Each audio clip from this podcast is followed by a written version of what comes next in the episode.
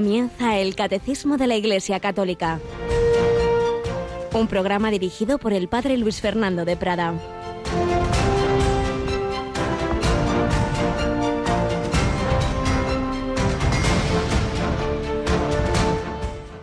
Jesús dijo a los judíos, mi Padre sigue actuando y yo también actúo.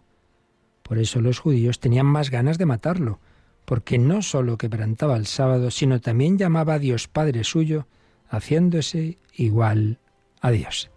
Alabado San Jesús, María y José, muy buenos días en este 30 de marzo de 2022, un día que nunca más se repetirá, un día que Dios nos concede para actuar en unión con el Hijo que actúa en unión con el Padre.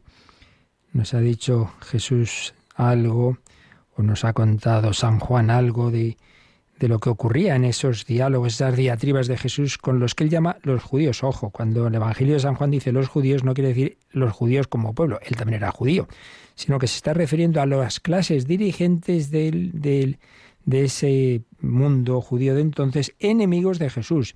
No es una generalización mucho menos de tipo étnico, sino a aquellos que se le oponían. Pues bien, dice que tenían ganas de matarlo porque llamaba a Dios Padre suyo, no como nosotros lo podemos hacer como hijos adoptivos, sino a ese nivel de hijo eterno. Por tanto, se daban cuenta de que se estaba haciendo igual a Dios. Entonces tenían ganas de matarlo. Bueno, en su caso, porque pensaban que estaba blasfemando frente a la gran revelación que ellos tenían. Hay un solo Dios, el hombre no es Dios. Y entonces, ¿cómo es que este hombre se hace igual a Dios? Bueno, les faltaba abrir el corazón a la posibilidad de que ese Dios, por un lado, fuera esa familia, el Padre, el Hijo y el Espíritu Santo, y luego que se pudiera hacer hombre. Pero apliquémoslo a nuestra situación. ¿Cuántas veces ocurre que uno no quiere que exista Dios simplemente porque entonces Él dejaría de ser su propio Dios? porque Él es el que decide lo que hace con su vida, con lo que tiene alrededor, y no le interesa que haya nadie más. Esto parece muy claro en alguna obra de Nietzsche, ¿no? ¿Cómo va a existir Dios? Yo no sería Dios, claro. Ahí está el problema. Y sin llegar a ese nivel filosófico o literario, pues cuántas veces nos pasa eso, que yo hago con mi vida lo que me da la gana. Entonces no me interesa que exista Dios. O sí, a lo mejor más habitual incluso sí, sí, bueno, alguien tiene que haber por ahí arriba, pero bueno, él arriba muy lejos, yo aquí abajo, ¿eh? Que la vida aquí, pues esto hay que moverla nosotros, ¿no? Y no, y no mirar a ver si hay alguien por ahí arriba. No nos fiamos de que esa vida recibida tenemos que emplearla como el Señor, que es nuestro Padre, que es al que le debemos todo, nos indique. Por eso pidamos, pidamos en esta cuaresma esa conversión, no vivir desde mí mismo, desde mis criterios, desde lo que a mí me parece, desde lo que a mí me apetece, sino desde la voluntad de Dios. Y fiémonos que esa voluntad del Señor no es una carga oprimente, es nuestro bien, es lo que más nos conviene. Él sabe mucho mejor que nosotros qué es lo que nos hace bien, qué es lo que nos hace felices. Y esto es algo que seguimos pidiendo en esta cuaresma. De manera muy especial lo vamos a hacer mañana por la noche. Yolanda, buenos días. Muy buenos días, Padre. Pues recordemos que tenemos ese momento especialísimo de oración mensual en Radio María, ¿verdad? Es un buen momento para estar con el Señor y más en este tiempo de cuaresma, así que a las 11 de la noche, las 10 en Canarias, vamos a retransmitir esa hora santa desde la capilla de nuestros estudios y que también nuestros oyentes podrán seguir con imágenes a través de nuestra web o canal de YouTube o Facebook. Y es que este viernes es ya primer viernes de mes, el primer viernes del mes de abril, una invitación, un viernes de cuaresma siempre a un espíritu penitencial, más si es primer viernes con reparación al corazón de Jesús y se nos invita desde ya el año pasado esa especie de peregrinación espiritual de todas las Radio Marías del mundo, esa, ese compartir ese primer viernes de mes de oración, de, de, sacrificio, de ayuno, a ser posible, por supuesto de abstinencia, que eso ya está mandado para todos, pues sí, vivir así ese primer viernes, pedir por la paz, pedir por tantas necesidades que hay en el mundo. Y recordamos que también los viernes en Radio María tenemos en Cuaresma el, el, Santo Via Crucis. Este viernes, ¿a qué hora lo rezaremos? Este viernes a las seis de la tarde vamos a rezarlo desde Cuenca. Estupendamente. Pues seguimos nuestro camino de conversión, recordando ese camino que siguió Íñigo de Loyola. Seguimos recogiendo pinceladas de su vida, Ayer le dejábamos en Montserrat saliendo de allí, pero vamos a profundizar un poquito más en lo que ocurrió en ese santuario de la Moreneta.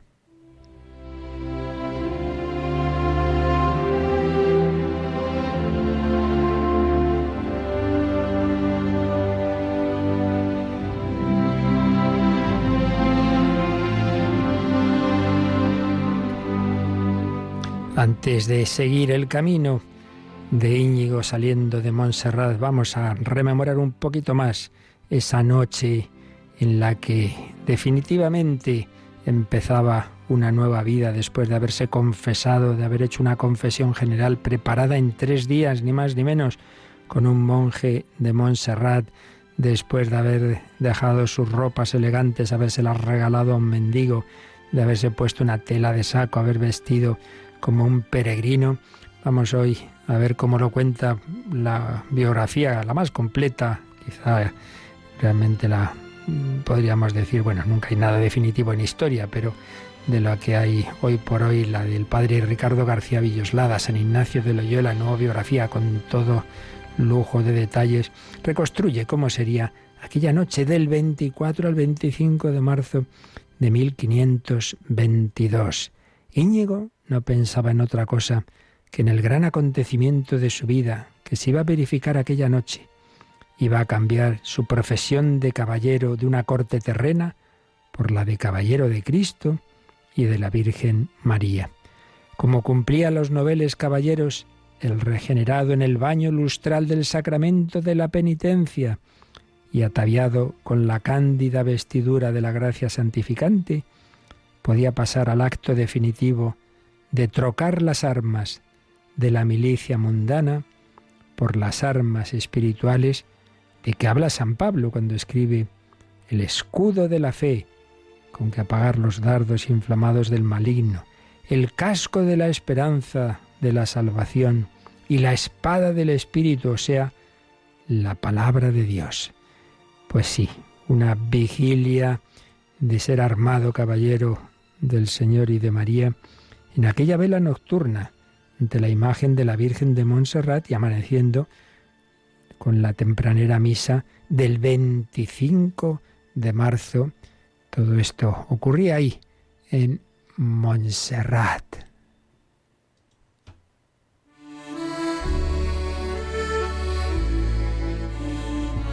¿Cómo sería aquella noche? Así la reconstruye el padre Villoslada. Era noche cerrada, cuando nuestro peregrino, vestido con aquel saco solo, sin bonete ni zapatos, dirá el padre Laínez, entre otros muchos devotos que ya no lo reconocían, creyó llegado el momento de entregarse a Dios totalmente, velando las armas de la nueva caballería de Cristo.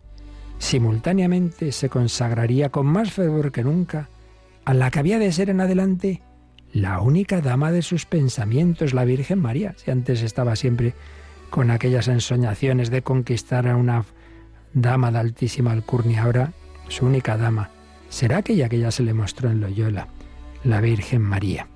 De hecho, en los momentos de mayor trascendencia de la vida de Ignacio, veremos que la Madre de Dios aparece como madre, como reina, abogada y protectora del santo. Atravesó los claustros, entró en la iglesia toda resplandeciente de luz, en el altar de Nuestra Señora se veían encendidas 50 lámparas de plata, una de ellas donación de Carlos V, que había asignado 200 ducados para que siempre estuviese encendida. 40 cirios monumentales solían arder ante la moreneta en las grandes festividades marianas, como era la de aquel día. Otros muchos, otras muchas lámparas de menor tamaño ardían constantemente. Los romeros, que allí estaban rezando, suspirando y cantando himnos devotos, tuvieron que interrumpir sus efusiones canoras cuando a las doce de la noche la campana mayor del monasterio anunció que el coro de los monjes, en la parte más alta de la iglesia, iba a empezar con majestuosa solemnidad el invitatorio y el himno que precede al oficio de maitines, lo que hoy nosotros llamamos el oficio de lecturas.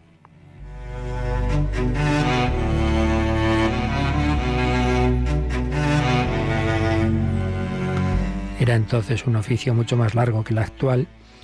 Y sigue diciendo el padre Villoslada, concluidas las lecciones del tercer nocturno, se rezaba siempre de noche, el preste entonó el Evangelio, que sería el de la Anunciación. Seguidamente se cantó el Te Deum y a continuación el oficio de, de laudes. Los monjes arrodillados en el coro saludaron a Nuestra Señora con el ave estela matutina. Luego se retiraron a un oratorio donde hasta las tres de la mañana debían perseverar en oración mental. La iglesia quedó en silencio. Un largo tiempo, pues, de oración litúrgica, luego el tiempo de oración personal, hasta que ya al amanecer se celebrara la Santa Misa. Pero ahí se quedaba, de pie y de rodillas, alternándose esas posturas San Ignacio. La imagen santa de madera policromada con manto de oro resplandecía en lo alto, dominando todo el templo en actitud de reina. Íñigo, que llevaba varias horas mirándola fijamente, sentía en su corazón que también Nuestra Señora desde su trono le miraba a él con ojos misericordiosos, y el mismo niño Dios en el regazo de su madre parecía sonreírle, y seguramente con su manecita levantada le bendecía. A ratos escuchando las oraciones litúrgicas y los cantos quedaba embebido, embebecido. Los paréntesis de silencio daban alas a su vuelo contemplativo.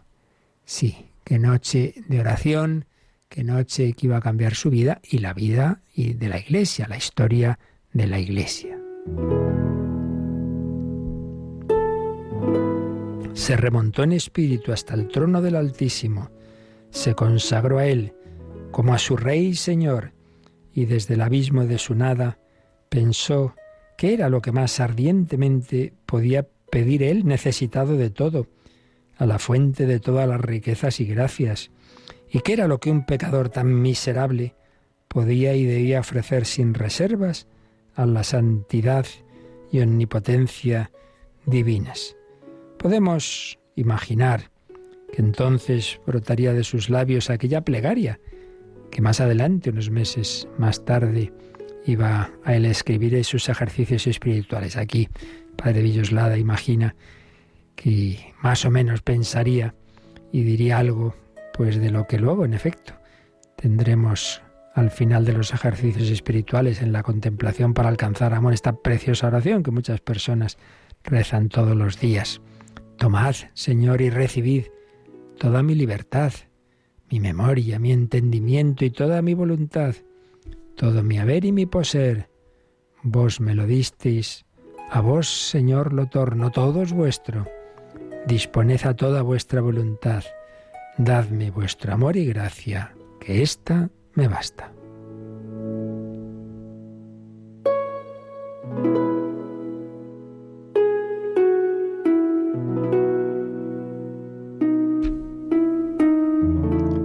Inefable transformación que aquella noche sobró en el alma del santo, ni él mismo acertaría a expresarla. Para entrever lo que pasó en la vela de armas del nuevo soldado de Jesucristo, no tenemos más luz que la emocionante meditación de la Anunciación en el libro de los ejercicios espirituales. Podemos pensar que esa meditación que va a escribir San Ignacio unos meses después en Manresa comenzó esa noche, la noche del lunes de aquel año, lunes 24 al martes 25 de marzo de 1522, donde él ve como tres cuadros, pone tres cuadros en esa meditación, el mundo necesitado de redención, el mundo antes de la venida de Cristo, en esa situación de pecado, de esclavitud, Segundo cuadro, la Santísima Trinidad mirando a ese hombre que ha creado pero que va por tan mal camino y decide ese misterio de la encarnación. Tanto amó Dios al mundo que le envió a su único Hijo. Padre, yo me ofrezco, iré, me haré uno de ellos. El Espíritu Santo que va a hacer ese milagro, pero que necesita la colaboración de una mujer. Por eso, tercer cuadro, Nazaret, la Anunciación y la respuesta de María. He aquí la esclava del Señor. Gracias al amor misericordioso de la Trinidad y gracias al sí de María sabemos el resultado. El verbo se hizo carne y habitó entre nosotros. Pues bien, en la vida de cada uno de nosotros, como aquella noche en la de San Ignacio, también ocurre algo parecido. El Señor nos muestra este mundo nuestro herido, en guerra, necesitado de salvación. Solo Él puede salvarlo. Él, de su parte, quiere de nuevo encarnarse, entre comillas, es decir, hacerse presente en nuestro mundo, hacerse presente en los corazones de todos los que se lo abran. Pero, tercero, hace falta también nuestra colaboración. El Señor nos pide que colaboremos con Él. Tú necesitas mis manos, mi trabajo, que otro descanse. Necesita que hagamos presente a Cristo en nuestro mundo, en nuestra vida, en nuestros gestos, en nuestra caridad, en nuestras palabras, nuestras miradas. María dijo que sí. Íñigo había dicho que no 30 años de su vida y en esa noche ya se entregó. Dijo que sí. ¿Y tú y yo? ¿Qué vamos a hacer? Vamos a responder que sí como María. Vamos a responder que sí como los santos que se han entregado al Señor. Pues de nosotros depende esa respuesta. Así pedimos a María que nos ayude a responder como ella.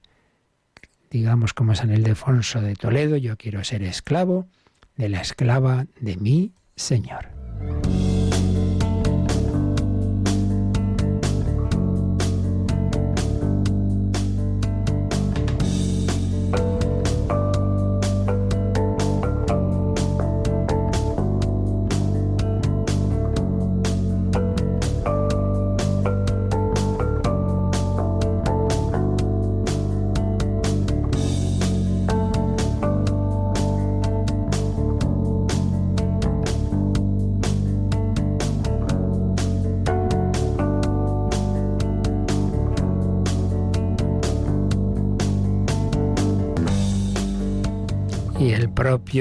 Hijo de Dios hecho hombre, Jesús, el Mesías, pues en esa su voluntad humana totalmente se sometió a la del Padre. Lo diría claro en Gesemaní, no se haga mi voluntad sino la tuya, pero ya antes de Gesemaní tenemos esta escena de humildad, de humillación, que empezábamos ayer a comentar, ese bautismo de Jesús en el Jordán, poniéndose en la fila de los pecadores como uno más ante su primo Juan Bautista, que diría, no, no, no, no, eres tú el que me debes bautizar a mí, si yo no soy digno ni de descalzarte, de quitarte la correa de las sandalias. Hay que cumplir toda justicia, Juan. Y Juan hace caso y, bautiza a Jesús. Pues estábamos viendo esta escena, vamos a releer este número 1224 que nos habla de ese bautismo de Jesús en el Jordán.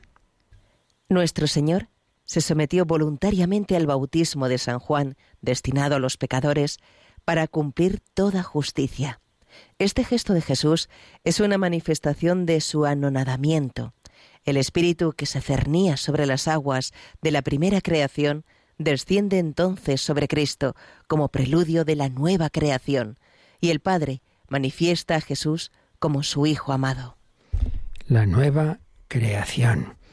El hombre estropeó esa primera creación, esa primera relación con Dios, que se expresa en el Génesis con el paraíso original, pero de nuevo se abren los cielos, se oye la voz del Padre, desciende esa paloma símbolo del Espíritu Santo, pues todo ello es simbólico de la redención que nuestro Señor va a realizar con su vida, con su obra, sobre todo cuando culmine en el misterio pascual esa humillación suprema de la cruz, pero que ya está anticipada en este gesto de ponerse ahí como, como un pecador, porque Jesús se identifica con nosotros, se une con nosotros. El primer paso de la redención es la solidaridad. Solidaridad primero, porque se ha hecho uno de nosotros, se ha hecho hombre, ha entrado en la humanidad, pero segundo, porque comparte esas situaciones de pobreza y de apariencia incluso de pecado. Evidentemente, sin pecado semejante en todos nosotros, menos en el pecado, dice la carta a los hebreos, pero Jesús mm, aparentemente no, no, no se distancia de no no y por eso también come con los pecadores por eso le critican los fariseos etcétera se une con nosotros, pero claro, para sacarnos de esa situación. Ayer ya veíamos varios rasgos de esta escena del bautismo, pero vamos a profundizar un poco en ella con la ayuda de esta gran obra de Monseñor José Rico Pavés sobre los sacramentos de iniciación y estudia a fondo este bautismo de Jesús, que iluminado desde el misterio pascual, desde su muerte y resurrección, es un acontecimiento clave para comprender nuestro propio bautismo. Ya lo veremos como lo que ahí ocurrió, pues nos ilumina para entender el bautismo cristiano. Jesús se revela aquí como el Mesías. Recordemos que la palabra Mesías eh, significa en hebreo ungido, y precisamente ungido en griego se dice Cristo, Cristo ungido, ungido por el Espíritu Santo, que hace una nueva efusión en el alma del Mesías en ese acontecimiento. Un acontecimiento que está recogido por los cuatro evangelios. Ya sabéis que los tres primeros, Mateo, Marcos y Lucas, llamamos los sinópticos porque si los ponemos como en una sinopsis vemos pues muchos paralelos, ¿no? Como es indudable que tienen fuentes comunes, luego cada uno tiene sus aspectos propios, pero son bastante parecidos. Y luego en cambio, escrito posteriormente, está el de San Juan, que muchas veces lo que hace es que dice, bueno, esto como ya lo contaron los otros, pues yo me fijo más en tal otro aspecto. Pero que en este caso del bautismo veremos cómo viene a decir lo mismo, pues en efecto, con otras palabras y con la mención de llamar a Jesús el Cordero de Dios, situando así ese ministerio de Jesús en continuidad con ese misterioso personaje del Antiguo Testamento, Isaías, del profeta Isaías 53, el siervo de Yahvé. Entonces, analizando estos cuatro textos, en Mateo 3, en Marcos 1, Lucas 3 y Juan 1, eh, analizándolos, pues señala José Rico Pavés estos tres elementos básicos que forman, por supuesto, un todo. Primero, esa solidaridad que decíamos de Jesús con los bautizados. Segundo, las palabras que se oyen venidas del cielo, palabras declarativas de quién es ese Jesús. Y tercero, la manifestación del Espíritu Santo. Es una escena que recuerda misiones proféticas que habían ocurrido anteriormente en el Antiguo Testamento y que está centrada en la realización definitiva y escatológica de todas las promesas en ese Mesías presente. Vamos a leer, por ejemplo, en de los tres sinóticos leemos el primero, en Mateo. Entonces vino Jesús al Jordán desde Galilea para ser bautizado por Juan, pero éste se resistía diciendo, soy yo quien necesita ser bautizado por ti, y vienes tú a mí. Jesús le respondió, déjame ahora, así es como debemos cumplir nosotros toda justicia. Entonces Juan se lo permitió. Inmediatamente después de ser bautizado, Jesús salió del agua. Y entonces se le abrieron los cielos y vio al Espíritu de Dios que descendía en forma de paloma y venía sobre él. Y una voz desde los cielos dijo, Este es mi Hijo, el amado, en quien me he complacido. Bueno, de otra manera, pero muy parecida, lo cuenta San Marcos y San Lucas, y vamos al que ya es un poco más distinto, pero que cuenta el mismo acontecimiento que es San Juan. Lo dice así. Al día siguiente vio, mm, vio Juan Bautista, vio a Jesús venir hacia él y dijo, Este es el Cordero de Dios que quita el pecado del mundo. Este es de quien yo dije, después de mí viene un hombre que ha sido antepuesto a mí porque existía antes que yo. Yo no le conocía, pero he venido a bautizar en agua para que Él sea manifestado a Israel. Y Juan dio testimonio diciendo, he visto el Espíritu que bajaba del cielo como una paloma y permanecía sobre él. Yo no le conocía, pero el que me envió a bautizar en agua me dijo, sobre el que veas que desciende el Espíritu y permanece sobre él, ese es quien bautiza en el Espíritu Santo. Y yo he visto y dado testimonio de que este es el Hijo de Dios.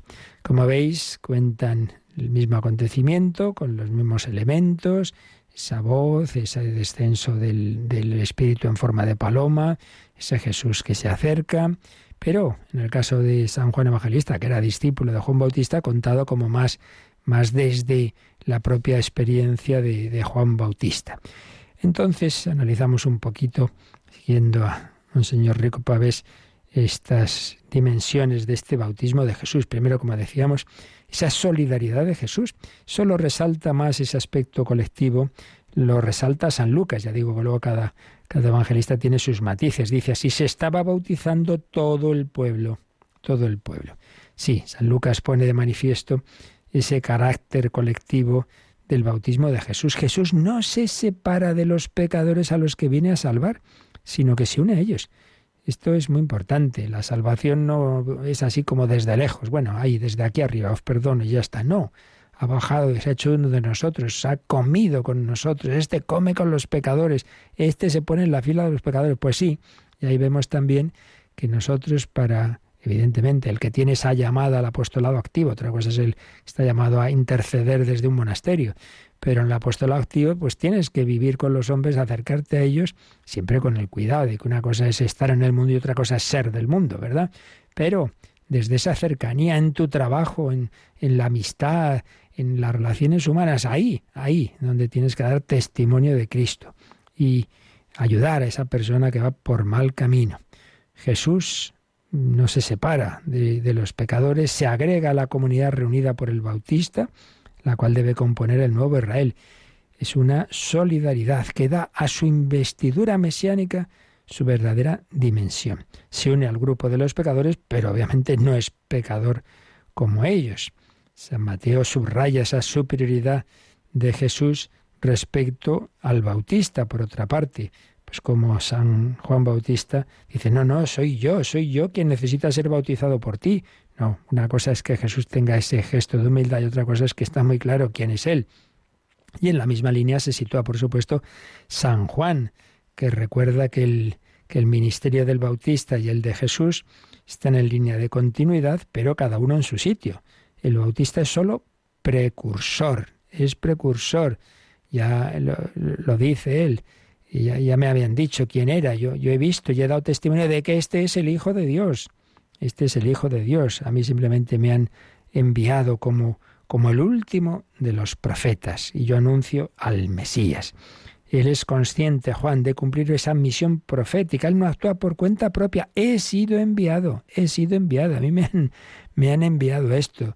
El que me envió a bautizar, ese me dijo, sobre el que veas que desciende el Espíritu y permanece sobre ese. Ese es quien bautiza en el Espíritu Santo. Yo bautizo con agua, es un bautismo simbólico, pero Él va a bautizar con Espíritu Santo. Es decir, Él es el que va a darnos ese Espíritu Santo que es el que nos va a transformar, el que nos va a bautizar, es decir, a meter en Dios, a sumergir en la naturaleza divina que se nos va a dar participada por la gracia de Dios.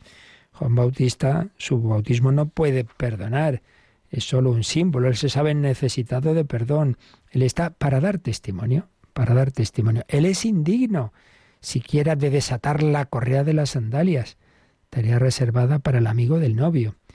Qué bonito que Juan Bautista, que tiene tan clara esa misión, va a recibir esa alabanza en otro momento de Jesús, que va a decir que Juan es el mayor de los nacidos de mujer, pero también va a señalar que con él se cierra la economía antigua, de manera que el más pequeño en el reino de los cielos es mayor que él, porque entramos ya en la nueva economía que va a inaugurar Jesucristo. Solidaridad, pues, de Jesús con nosotros pecadores. Segundo, la voz del cielo, la voz del cielo. Esa voz distingue a Jesús en medio de los bautizados. Sí, Jesús se pone como uno más, pero el Padre sabe que no es uno más. Dice, es este, este, este, este es el que os he enviado. Este es mi Hijo amado. Hacerle caso. El Padre proclama e inaugura su misión mesiánica. Es como la consagración pública y solemne de ese que es el verdadero sacerdote, profeta y rey. Ese es el que os llevo anunciando siglos. Aquí lo tenéis ya. Por eso Juan Bautista también dirá, entre vosotros hay uno que no conocéis, pero que ya está aquí en medio, hombre. Abrir los ojos. Venida del cielo la voz proclama la condición y la misión de Jesús. En el bautismo de, Cristo se cumple todo lo anunciado por la ley y los profetas. todo lo que habían ido anunciando de distintas formas a lo largo de los siglos. Ahí está, ha llegado ya. La voz del Padre declara que es Él de quien los profetas hablaban. Ahora es a Él al que hay que escuchar, escucharlo, escucharlo. Y ese bautismo de Jesús es cumplimiento también, porque Jesús cumple con lo establecido por el Padre. La misión de Jesús es la misión del Hijo que no actúa por su cuenta, sino cumpliendo en todo la voluntad del que le ha enviado. Esto es un aspecto que, sobre todo el Evangelio de San Juan, constantemente Jesús lo está diciendo, ¿no? El Padre y yo, yo no hago lo que me parece, yo hago lo que me dice el Padre. El Hijo, el Hijo tiene esa conciencia filial, es Dios como el Padre, pero es Hijo, es Hijo. Y todo lo que hace es, pues, desde el Padre. Tercer elemento de la escena, la unción con el Espíritu Santo. Los tres sinópticos describen que el Espíritu en forma de paloma desciende sobre Cristo cuando éste sale del Jordán. Por su parte, San Juan en su Evangelio pues lo, lo, cuenta y dice, y permanece sobre él. He visto descender y permanecer sobre él, al Espíritu, con el fin de precisar esa permanencia de la condición mesiánica y del orden inaugurado por Cristo. Pues sí, el catecismo nos ha dicho en un número que ayer releíamos que el espíritu, digo releíamos porque era de la, de la parte anterior que ya vimos, pero de eso es que nos aconseja el catecismo releer, el espíritu que Jesús posee en plenitud desde su concepción viene a posarse sobre él y de él manará este espíritu para toda la humanidad. Jesús lo tiene para dárnoslo. Esa unción con que el Espíritu Santo consuma y expresa la consagración mesiánica de Jesús tiene como una doble dirección. Señala Rico Páez. Primero, la venida del Espíritu manifiesta el poder salvífico y creador de Dios. Lleno del Espíritu Santo, el siervo de Yahvé cumple el designio salvífico que había anunciado el profeta Isaías, hablando del siervo. Sí, él arranca a la humanidad de la servidumbre de Satanás y restaura la soberanía de Dios. Esta obra, significada e inaugurada en el bautismo, se va a efectuar a través de la pasión y la muerte, en la condición gloriosa que Cristo revistirá en su resurrección. Jesús entra en el agua, sale del agua, pues es un símbolo de su entrar en la muerte y salir de la muerte por la resurrección. La paloma que planea sobre las aguas del Jordán evoca aquella paloma que planeaba sobre las aguas de la creación, en el Génesis 1-2. Y también nos recuerda, como vimos en su momento, aquella paloma que certificaba el fin del diluvio universal, aquella paloma que soltó Noé, fin del diluvio y comienzo de una creación renovada. Pues ahora, ahora es cuando realmente empieza una nueva etapa en la historia con Cristo. Segundo lugar, esa consagración mesiánica de Jesús consuma esa creación primera, extendiendo su acción a todo el cosmos, todo el cosmos, toda la creación que Dios había hecho como buena, pues recibe una nueva dimensión. En ella está el Creador, hecho hombre, y ese Creador ese hombre, ese Jesús, recibe esa especial efusión del Espíritu Santo, Él en unión con la humanidad. Tengamos en cuenta que en San Lucas, a continuación de esta escena del bautismo es cuando Él nos pone la genealogía de Jesús. Y si San Mateo separa en, al, ir hacia atrás en la genealogía de Jesús, separa a San Mateo, San Lucas no, San Lucas se remonta a Adán y al mismo Dios. Y esto nos está indicando, ¿no? Pues como que así como el relato de la creación de Adán, a partir del barro que recibe el aliento divino, ahora el nuevo Adán Cristo, el nuevo Adán, es presentado saliendo de las aguas y siendo ungido por el Espíritu Santo. Qué maravilla, todo va cuadrando. La eficacia de la obra mesiánica conducida por el Espíritu de Dios y comenzada en el bautismo aparecerá en la victoria pascual de Jesucristo.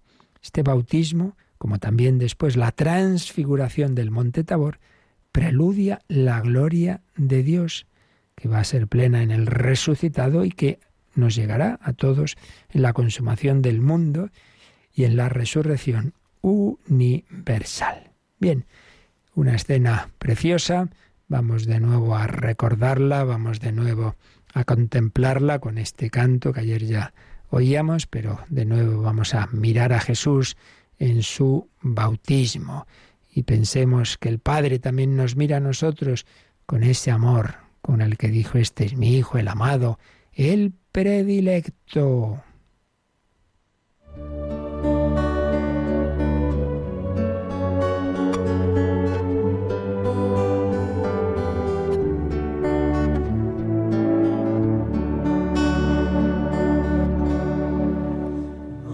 porque se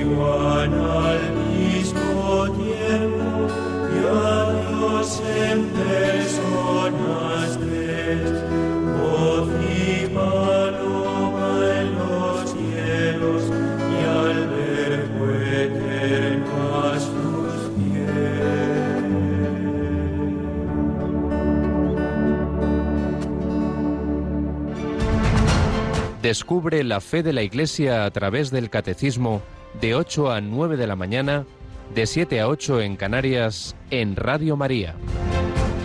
La fe de la Iglesia, que el Catecismo nos está explicando sobre el bautismo de Jesús. Seguimos profundizando en esta escena con la ayuda de esta obra sobre los sacramentos de la iniciación cristiana de Monseñor José Rico Pavés. Nos habla también de estos tres aspectos que, aparecen en el, en el bautismo de Jesús. La epifanía de Jesús, la epifanía como Mesías e Hijo de Dios, el anticipo de la Pascua como inauguración de la misión de Jesús como siervo doliente y la unción con el Espíritu Santo. Primero la epifanía. Recordad que la Navidad termina con esa fiesta de primero la epifanía, precisamente que decimos que es la adoración de los magos, pero después con el bautismo de Jesús, es la última fiesta del tiempo de Navidad.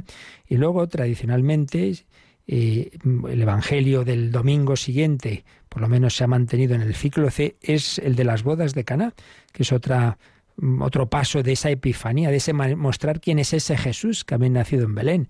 Es aquel que los magos adoran y le llevan esos dones significativos de que es Dios, el incienso, de que es rey, el oro, de que es hombre, la mirra es aquel que se manifiesta en el Jordán, un 30 años después, este es mi hijo amado, y es aquel que hace ese primer signo o milagro en las bodas de Cana como esposo de la humanidad. Pues bien, aquí tenemos uno de esos pasos de la epifanía, es decir, manifestación, eso significa la palabra griega epifanía, manifestación de Jesús como Mesías de Israel e Hijo de Dios. Se da cumplimiento a las profecías mesiánicas. Jesús es revelado por el Padre, ya no simplemente por Juan Bautista, por el Padre, con su voz, como el Hijo. Es el Mesías que tenía que venir al mundo. Segundo, anticipo de la Pascua.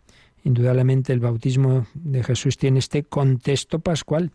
Juan bautiza al otro lado del Jordán, donde, según la tradición, los judíos pasaron del desierto a la tierra prometida.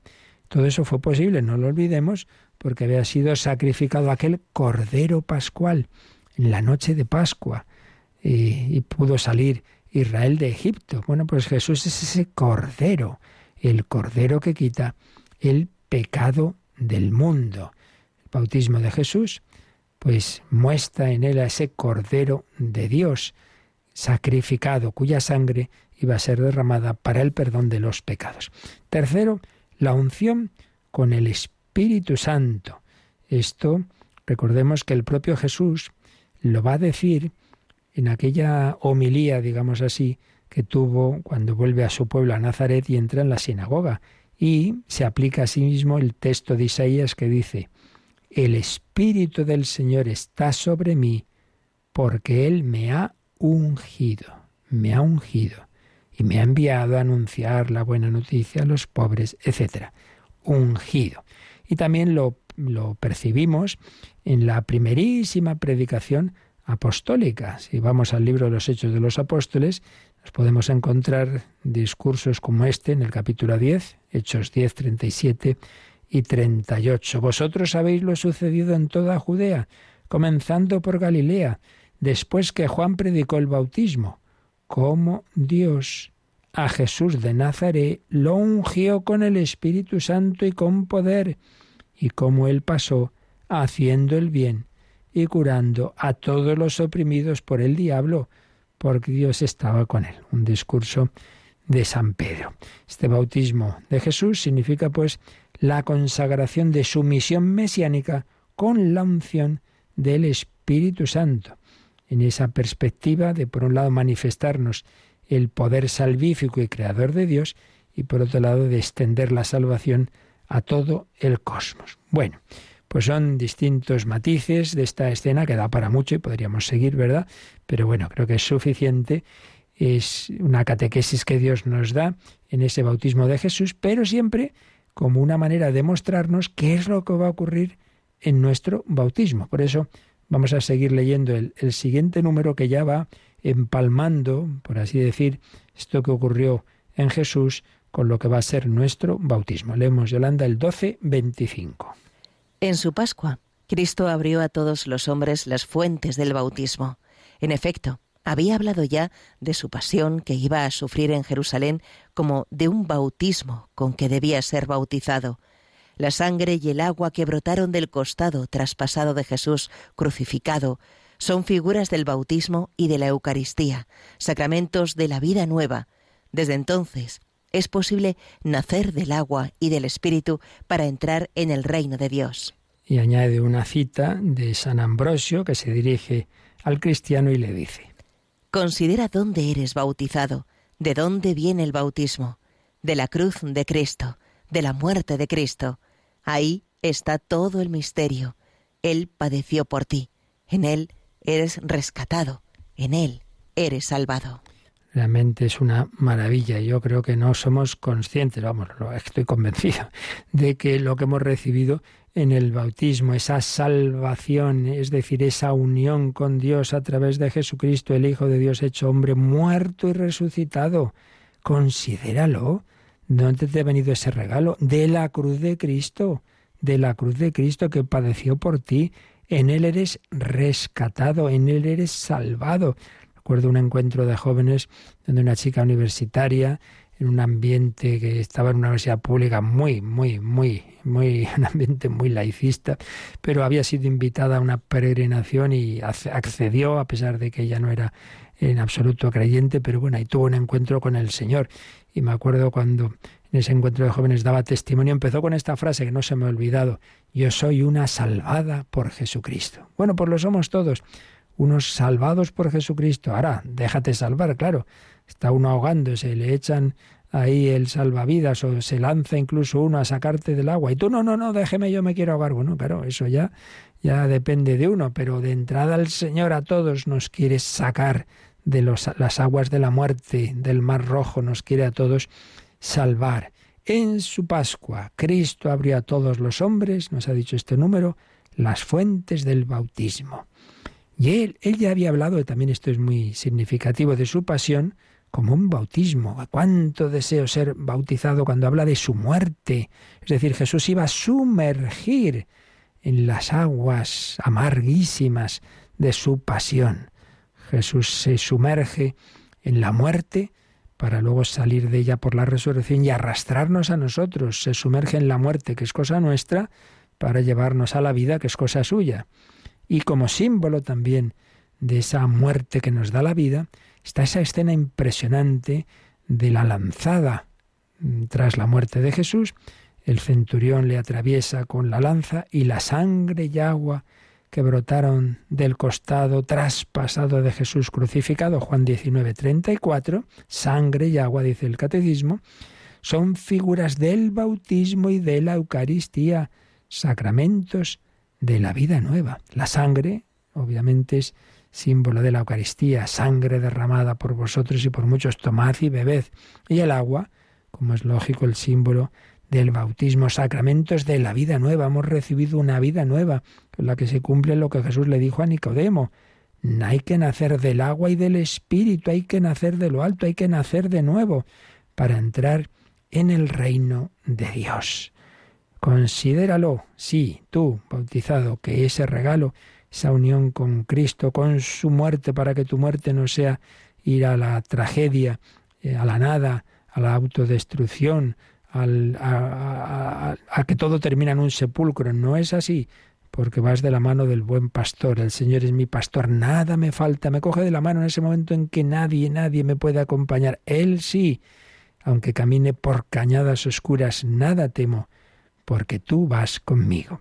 Y el catecismo nos sugiere, Yolanda, que releamos el número 766, que es mm, cuando hablábamos de la de la institución de la Iglesia por Cristo hace alusión a este momento de la pasión. Leemos 766.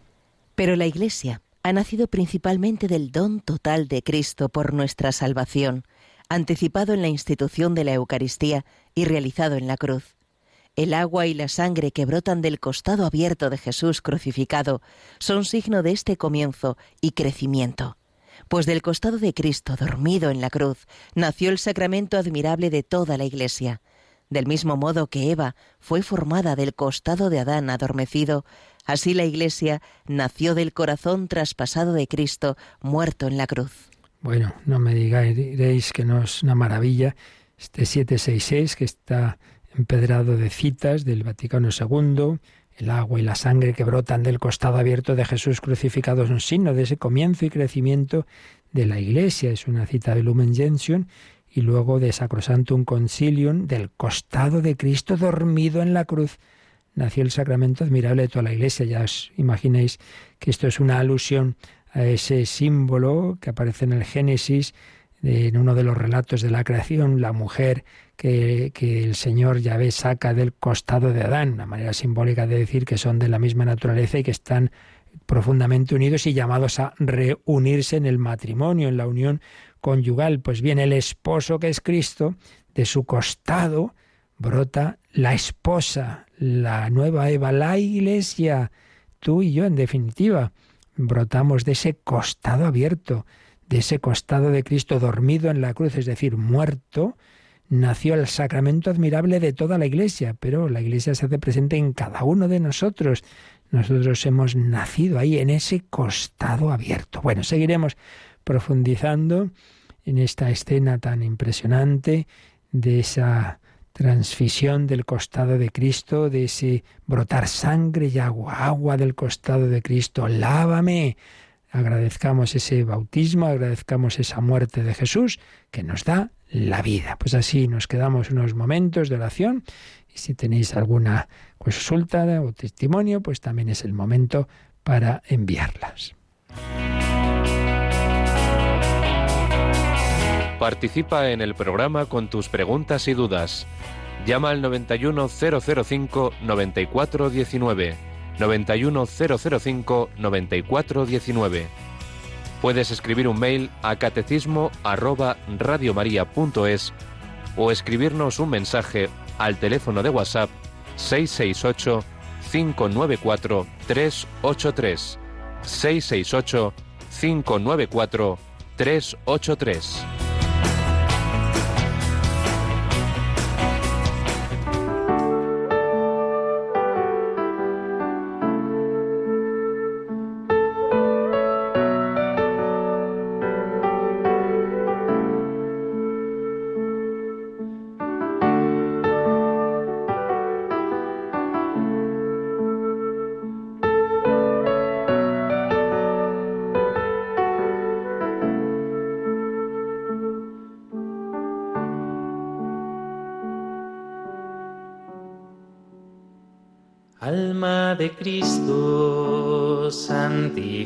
santifícame.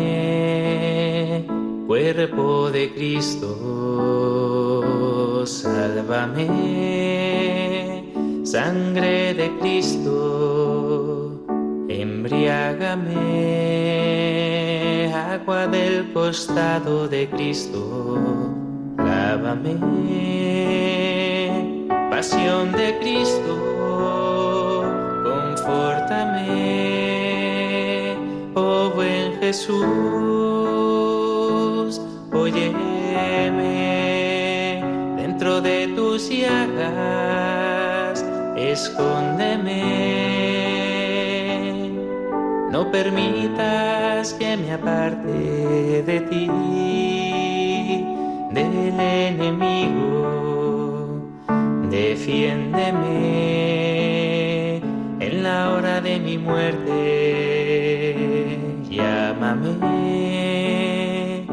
y mándame ir a ti para que con tus santos te alabe por los siglos de los siglos. Amén. Alma de Cristo, santifícame. Cuerpo de Cristo, sálvame. Sangre de Cristo, embriágame. Agua del costado de Cristo, lávame. Del costado de Cristo, lávame. Hemos sido lavados en el bautismo. Cada vez que nos confesamos se renueva esa acción purificadora del bautismo. Teníamos una pregunta en el WhatsApp. Dice, ¿cómo es que San Juan Bautista dice que él no conocía a Jesús si eran primos? Me cuesta trabajo creer que la Virgen, que fue a ayudar a Santa Isabel, no volvería a visitarla nunca en 30 años Jesús y Juan no se vieron nunca, etcétera. Bueno, vamos a ver. Primero, con certeza tampoco tenemos una respuesta clara, porque no nos dan datos los evangelios sobre esto. Pero no, no es tan extraño. En primer lugar, tengamos en cuenta que había una gran diferencia de edad. Muy probablemente Isabel y Zacarías morirían pronto. No nos olvidemos que eran ya ancianos, que fue un milagro la concepción de Juan. Entonces, eso en cuanto a los padres. la diferencia de edad era radical, ¿eh? de unos ancianos que ya no podían tener hijos a María y José. María podría tener 15 años, pues que en aquella época el matrimonio era mucho antes, pues ya podemos eh, ver que, que, que, claro, que ya no vivirían los padres. Pero es que por otro lado se nos dice que Juan Bautista se fue pronto al desierto decir, es un profeta muy especial y, vuelvo a lo mismo, las edades entonces se maduraba mucho antes. Podemos suponer, quizá con 15, 16 años, Juan ya es un profeta del desierto, eso quiere decir un, eremita. Hay incluso quien habla de posible relación suya con los esenios. Bueno, eso ya son hipótesis, pero lo que sí que parece claro es que pues es como, como han sido luego en la historia de la Iglesia, esos eremitas, estilo Antonio Abad, etcétera Entonces, muy probablemente no se volvieron a ver o se vieron muy de pequeños. No nos olvidemos tampoco de que la Sagrada Familia se fue a Egipto. En fin, que es que son todas circunstancias en que no parece que hubiera un contacto desde la infancia. Y entonces, claro, Juan Bautista vuelve del desierto y entre todos los que están ahí en el río, pues ni idea, humanamente hablando, de quién era Jesús. No, no, no es tan raro, por tanto. Dentro, repito, de que, bueno, aquí hacemos reflexiones o hipótesis de algo que no está explícitamente dicho porque, como siempre hemos recordado, la Sagrada Escritura, en concreto los Evangelios, no nos cuentan cosas para, digamos, de tipo accidental, para saciar nuestra curiosidad, sino lo que nos hace falta para nuestra vida, para nuestra salvación. También nos habían escrito al correo electrónico, nunca, ni en uno ni en otro nos decís nombre, eso siempre sería bueno. ¿Y de dónde? Eh, bueno, simplemente sobre el Evangelio del Hijo Pródigo, que echaba en falta esta persona que apareciera junto a... Está el hermano, el hijo pródigo, ¿no? Está el padre y está el hermano mayor que no se alegra. Y dice, hombre, no estaría mal que hubiera otro hermano que sí se alegrara y que estaría de acuerdo en organizar una fiesta. Que si no podemos, al contar la parábola, añadir eso, hombre, por poder podemos eh, imaginar más aún. Hay más personas que han echado falta otra figura, mucho más claramente. ¿Cuál? La de la Virgen, la quiero decir, la madre. Uno dice, hombre, ¿y en esa familia no había una madre? Entonces, claro que podemos luego al explicar la parábola decir, bueno, esto es lo que dice la parábola.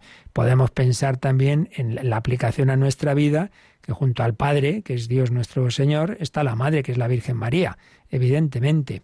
Entonces, podemos también pensar en otro hermano, claro, por poder podemos decirlo, que eso debemos ser nosotros, pero cada parábola no pretende contar todo. Cada parábola de Jesús tiene un mensaje, un mensaje central, a veces otros más eh, circunstanciales o, o más accidentales, pero ¿cuál es aquí el mensaje? No nos olvidemos por qué son estas parábolas, cuál es el contexto, mejor dicho.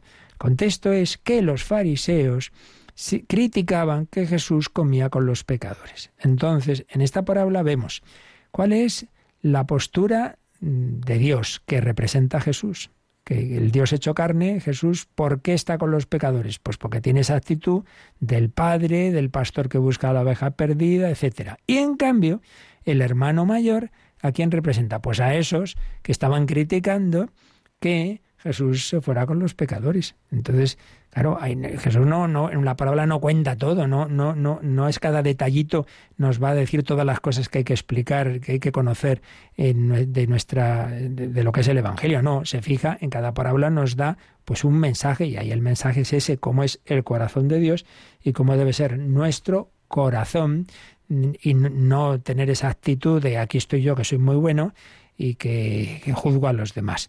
Pero faltan elementos, claro que faltan, ya digo, también, y antes yo diría, falta el elemento de la madre. Y entonces, bueno, pues luego uno puede, puede añadirlo, pero, pero bueno, la parábola va a lo que va, ¿no? Así que por ahí respondería yo. Muy bien, pues seguiremos profundizando más, si Dios quiere, en esta escena del bautismo. Agradecemos, como siempre, a Yolanda Gómez su colaboración y a todos vosotros que compartimos cada mañana, martes, miércoles y jueves, este ponernos a los pies del Señor, que a través de su iglesia y del catecismo de su iglesia nos va diciendo lo más importante para nuestra vida. La bendición de Dios Todopoderoso, Padre, Hijo y Espíritu Santo, descienda sobre vosotros. Alabado sea Jesucristo.